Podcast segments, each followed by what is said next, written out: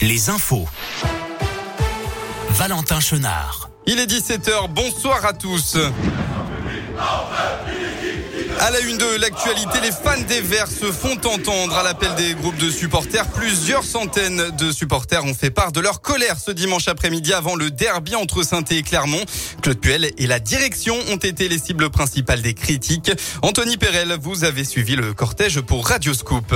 Oui, Valentin, bien qu'à huis clos, ce premier match de Ligue 1 entre la SS et le Clermont Foot a attiré quelques supporters. Dès 13h, cet après-midi, près de 1000 fans stéphanois se sont rassemblés au Zénith de saint Alors pas pour assister au match, évidemment, mais pour marquer leur ras-le-bol face à la situation actuelle de la SS, bonne dernière de Ligue 1 et dont la vente traîne en longueur. Et rapidement, le message a été clair. Claude Puel et les deux présidents, Roland Romeillet et Bernard Caillezot, ont été la cible des supporters via des chants hostiles. Puis le cortège a pris la direction du chaudron où un important dispositif policier était en place. Là encore, des chants ont résonné, quelques fumigènes ont été allumés, mais aucun heure n'est à déplorer. Puis finalement, c'est dans le calme que tout ce petit monde s'est dispersé peu après 15 heures et le début du petit derby entre la SS et Clermont Foot. Et dans ce petit derby, grande victoire, celle de Saint-Etienne, menée 2 à 0 dans les dernières minutes du match par Clermont-Ferrand. Ils ont réalisé la remontada pour finalement s'imposer 3 buts à 2 dans les toutes dernières secondes de la rencontre.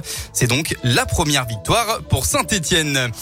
Et on termine dès maintenant la page sport avec du rugby. Ce soir en clôture de la dixième journée du top 14, l'ASM Clermont qui reste sur une défaite accueille Toulon. Coup d'envoi de la rencontre à 21h05. Dans l'actualité, un important incendie s'est déclaré ce midi dans un immeuble rue de la République à Saint-Étienne. Le feu aurait pris dans les combles du bâtiment où sortait une épaisse fumée. Les occupants de l'immeuble ont été évacués à l'extérieur dans la rue. Aucune personne n'a été blessée dans l'incendie, mais une personne a tout de même été prise en charge en état de choc. L'incendie a lui été maîtrisé aux environs de 14 heures. Et bientôt, si on n'oubliait pas, c'est le retour des masques à l'école demain dans 39 départements en raison du regain de l'épidémie de Covid-19. L'annonce a été faite mercredi dernier. Sont concernés dans la région l'Ain, la Loire, la Haute-Loire ou encore l'Isère. Pour rappel, le retour du masque à l'école est une douche froide selon les mots du syndicat Force ouvrière de l'Ain qui déplore aussi un ras-le-bol des protocoles qui changent sans arrêt dans un communiqué publié hier. Le syndicat qui demande d'ailleurs un recrutement de tous les personnels enseignants et accompagnement du handicap.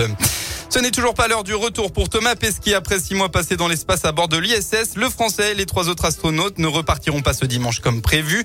Le retour sur Terre a été retardé à mardi en raison de vents violents à proximité de la zone d'amérissage. On passe enfin à la météo dans la région, un temps assez similaire à aujourd'hui. Pour demain, les nuages domineront votre journée, des éclaircies tout de même attendues dans le Puy-de-Dôme et dans l'Ain.